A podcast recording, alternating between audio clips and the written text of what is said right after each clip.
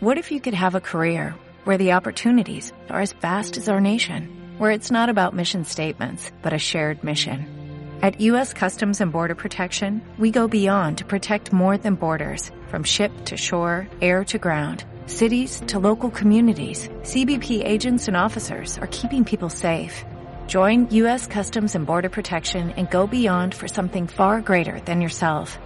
Learn more at cbp.gov/careers. Hola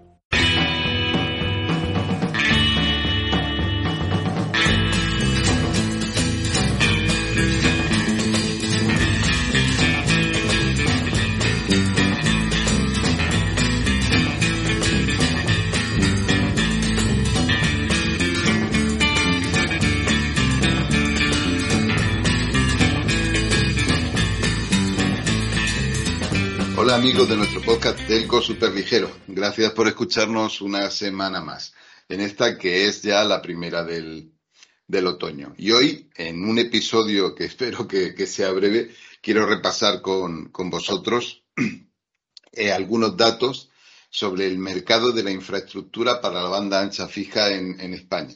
Y vamos a seguir muy de cerca el, el informe anual, en este caso, eh, de la CNMC, que se publicó el último, el último viernes eh, de, de julio pasado, hace ya algún tiempo, pero bueno, creo que merece la pena ver estos datos y luego entenderéis, entenderéis por qué. En primer lugar, y no me canso de, de repetirlo porque son cosas que hay que, que, hay que decir cuando, cuando son así. España es un líder internacional en banda ancha fija. Eh, no he traído hoy eh, ningún ninguna comparativa, pero hay múltiples y ya hemos tenido ocasiones de discutirla. Pero refiriéndonos solo a los datos de este informe que os comentaba, al informe anual de la CNMC, en España hay 78 millones de puertos de conexión a redes de banda ancha de alta capacidad, lo que en la jerga de la CNMC se llama Next Generation Access. 78 millones, recordad, en, en un país eh, con 18 aproximadamente millones, millones de hogares y en torno a 28 millones de, de unidades eh, inmobiliarias. El líder eh, es evidentemente Telefónica, que tiene 27,5 millones de, de hogares pasados. Lo sigue Orange con 16 millones. Es decir, los dos grandes jugadores europeos de la fibra, que son efectivamente eh, Telefónica y Orange, eh, digamos que hicieron su fortuna aquí en, España, ¿no? En, nuestro, en nuestro territorio. Si mirásemos el gráfico eh, de cómo han ido evolucionando estos números, y, y merece la pena, merece la pena hacerlo, veríamos, en mi opinión, dos historias principales. Una, la primera, que es eh, una historia de renuncio y, bloqueo de la que, hablaremos otro día. Porque, bueno, pues hay un montón de estrategias y oportunidades, oportunidades que, que, se, que se fumaron.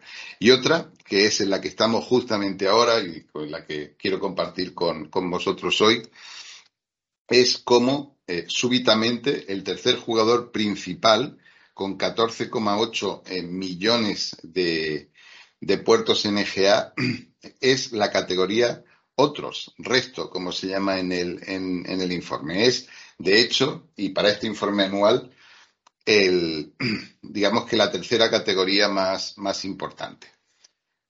Es eh, necesario también que nos fijemos que, en que los datos eh, anuales no coinciden, no exactamente, y más para esta categoría de otros, eh, con, con, los datos que se van adelantando trimestralmente.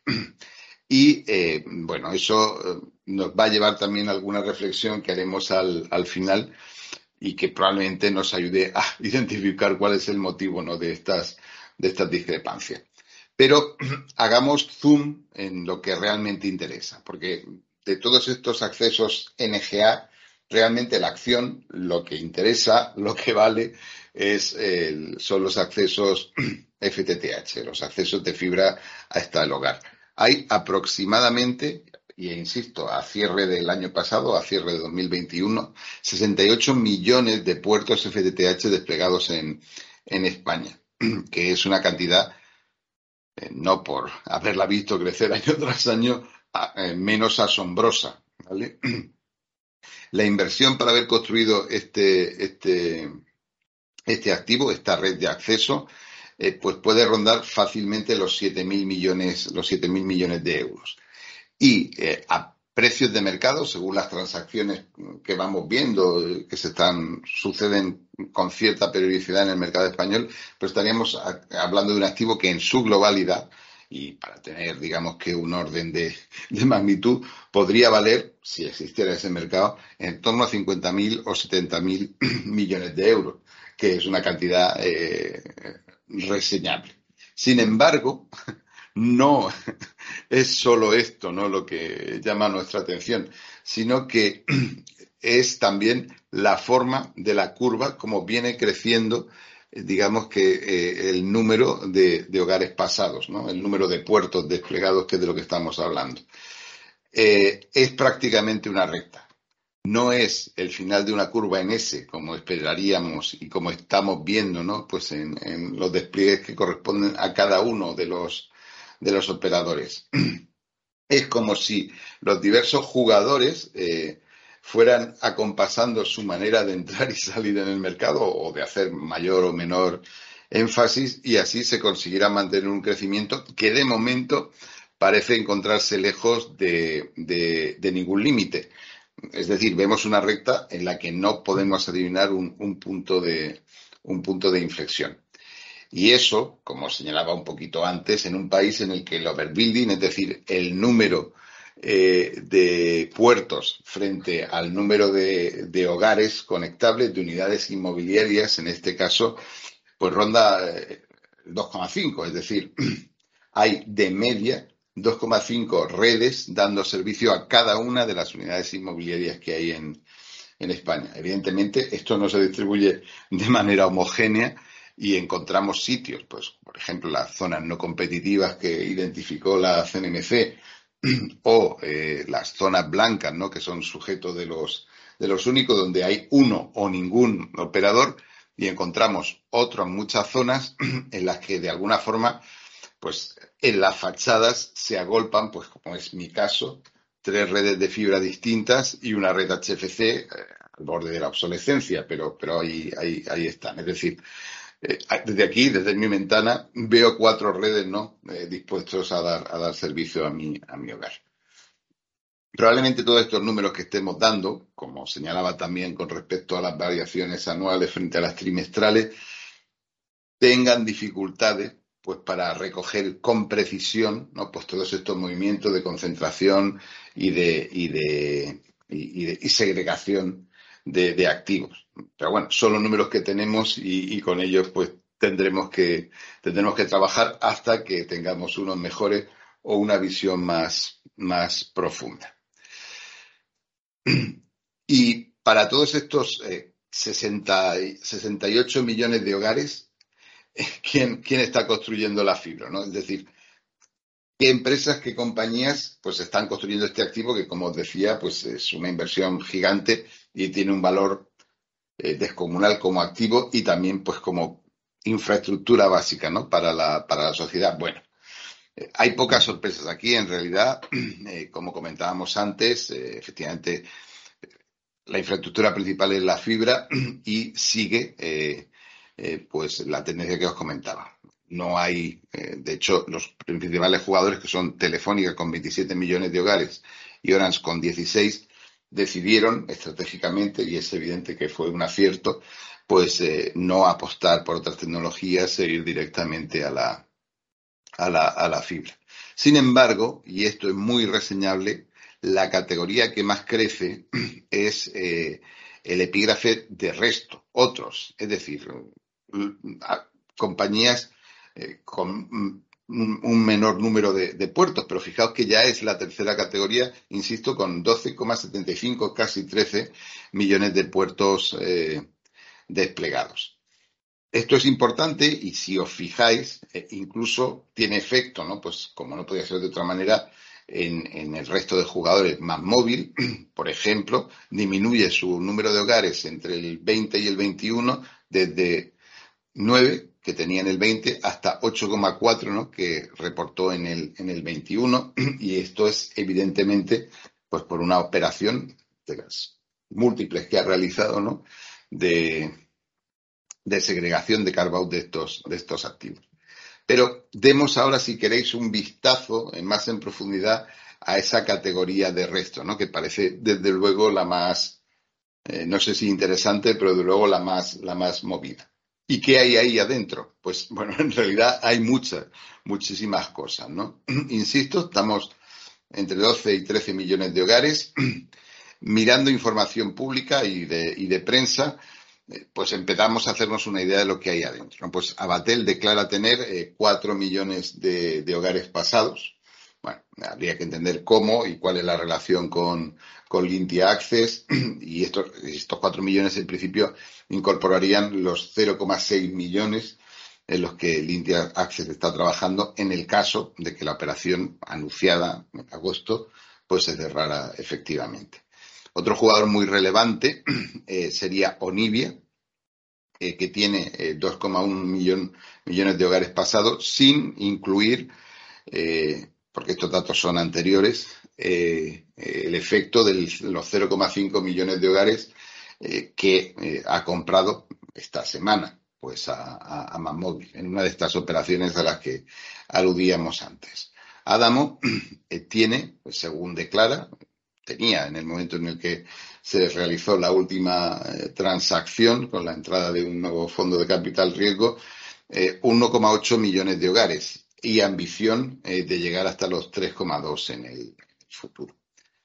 Y si sumamos y hacemos sumas y restas, pues nos quedan casi 5 eh, millones, nos quedan casi 5 millones de, de hogares que estarían en otros, en otros proyectos, probablemente más locales eh, y con cifras menos relevantes que estas que estamos hablando aquí. Es decir, hablamos de un gran número de proyectos, un gran número de, de operadores y aquí me gustaría pedir eh, vuestra ayuda, ¿no? Pues para tratar de identificar cuáles son esos proyectos, al menos cuáles son los más relevantes y, y, qué números de hogares eh, pasados se pueden compartir de, manera, de manera pública. Yo creo que es un trabajo y un debate eh, la mar de, interesante. Por supuesto, este análisis, esta recopilación de cifras más bien, no encoge, no, no recoge, ¿no? Pues operaciones de mucho impacto, ¿no? Como la anunciada Blue Vía de Telefónica, que supondría, digamos, que el carve-out de 5 millones de hogares rurales, como veis, es una cifra bastante significativa, ni, por supuesto, el acuerdo de leasing que tiene eh, Orange con Santander para la financiación de los hogares que, despliega, ni el retrofitting eh, que se está ejecutando ya de la red HFC de la antigua red HFC de Euskaltel, que ahora eh, en los últimos meses eh, pues pasó a ser propiedad de, de, de y a su vez pues eh, ha pasado a una sociedad eh, llamada Vidasoa, ¿no? Eh, pues que en una operación de estas también de, de y creación de, de, mayorista. Y estaríamos hablando también de una buena cantidad, de una buena cantidad de, hogares que, insisto, no está incluida en estas, en estas cuentas. Y esencialmente este era el vistazo rápido que quería dar con vosotros acerca de estas cifras. Sí me gustaría dejar algunas ideas eh, encima de la mesa, pues pues antes de marcharme, antes de, de dejaros. Eh, como os decía, hay 68 millones de puertos FTTH en, España, es una cantidad asombrosa y a nivel global estaríamos en un overbuilding eh, de 2,5, es decir, 2,5 puertos por unidad inmobiliaria en, en, España. Aún así, la curva y el mercado parece seguir pronosticando despliegues. Vamos a seguir creciendo en el número de, hogares pasados, de puertos disponibles de fibra en España en los próximos meses y en los próximos años. O eso parece sugerir la curva. Eh, tenemos los únicos que se van a adjudicar la siguiente ronda, pues en, la, en, los próximos días, en las próximas semanas. Tenemos también, como os decía, eh, Blue Vía, tenemos las intenciones declaradas de Onivia de crecer, eh, igual que Adamo. Tenemos también multitud de proyectos locales que se están eh, consolidando, moviendo y ganando, ganando tamaño. Tenemos también las intenciones declaradas de la posible joint venture entre Orange y Manmóvil. Y, por supuesto, tenemos los 9,5 millones de hogares HFC que hay en España en este momento, que eh, irremediablemente, vista la dinámica del, mercado y lo que está pasando con, con Vidasoa, por ejemplo, que van a ser, entre comillas, retrofiteados a, fibra. Eh, lo cual, bueno, pues nos hace eh, seguir pensando en que, a pesar de estar en cifras muy altas, eh, los despliegues de una manera u otra van, van a continuar. De todas estas unidades, 68 millones, como decía, hay 12,7 que aparecen en la categoría de, de resto. Y como hemos descrito, es una mezcla bastante compleja de mayoristas, consolidadores, jugadores más o menos eh, locales. Es probablemente, insisto, yo creo que eh, el mercado nos va a ir dando la razón y, iremos viendo anuncios en, las próximas semanas. Insisto, es la zona más activa del mercado y también probablemente la menos iluminada.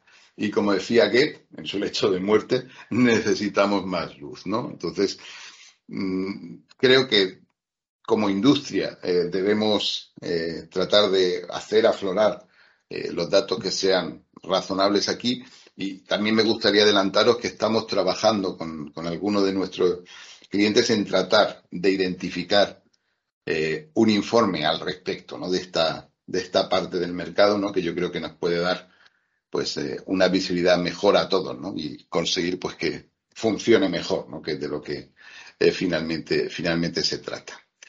Y por último, una reflexión final. Todas estas cifras, todos estos movimientos, toda esta cantidad de jugadores de la que hemos eh, hablado, eh, nos ponen claramente de manifiesto que es posible construir un mercado en el que exista competencia en infraestructura, también en infraestructura fija, también en banda ancha, ancha fija.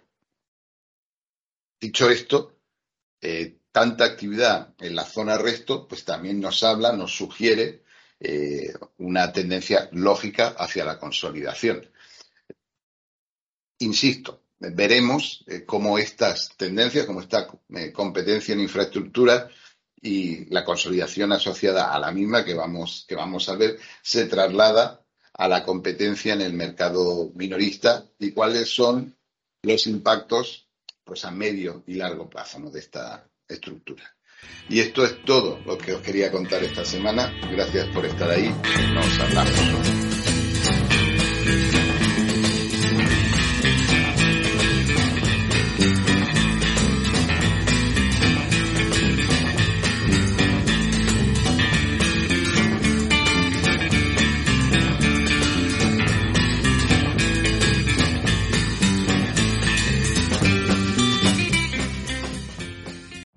Every day, we rise, challenging ourselves to work for what we believe in. At U.S. Border Patrol, protecting our borders is more than a job. It's a calling. Agents answer the call, working together to keep our country and communities safe. If you are ready for a new mission, join U.S. Border Patrol and go beyond. Learn more at cbp.gov slash careers.